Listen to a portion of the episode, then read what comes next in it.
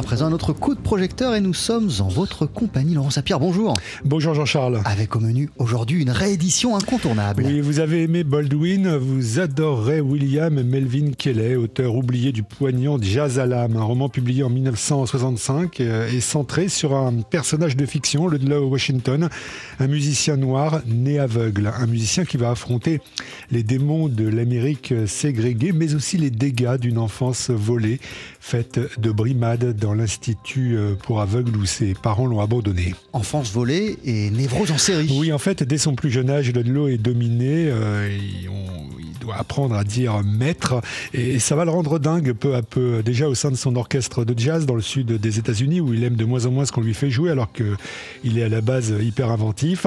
Avec les femmes aussi, ça coince. Hein. Ludlow a du mal à les garder ou bien elle lui renvoie l'image de l'oiseau de nuit entravé ou alors lorsqu'il s'agit de femmes blanches, elle lui renvoie la réalité d'un monde où les noirs sont perçus comme dangereux lorsqu'ils sortent de leur rôle ou alors lorsqu'ils cessent d'être inoffensifs. Résultat, la soupape ne peut qu'exploser, comme le souligne le traducteur de Jazz l'âme, Éric Moreau.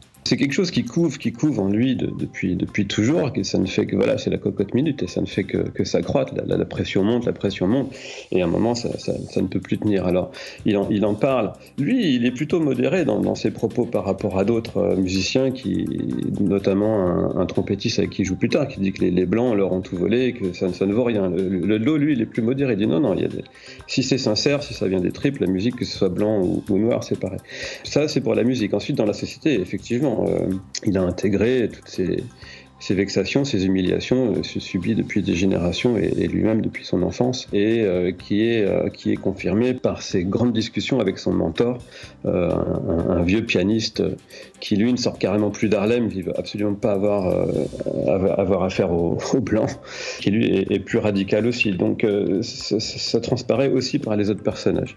Alors il y a le roman, il est superbe. Il y a l'auteur hein, disparu en, en, 2017, reconnu tardivement outre-Atlantique, William Mel Melvin Kelly avait pourtant frappé un grand coup dès 1962 avec son premier roman Un autre tambour, une odyssée à la Faulkner dans laquelle une bourgade sudiste euh, se retrouvait du jour au lendemain dépeuplée de tous ses habitants noirs. Le roman était raconté du point de vue des, des blancs qui étaient restés.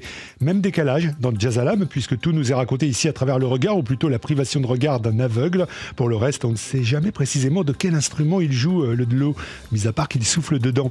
Le lecteur progresse à tâtons lui aussi. Même interrogation sur les modèles que le l'auteur avait en tête en imaginant son personnage, on retrouve le traducteur de l'ouvrage. Lui, il était très ami avec Marion Brown, qui était un, saxophoniste des années fin, fin 60, euh, courant 70, avant-gardiste, hein, un petit peu avec des sonorités à la Coltrane.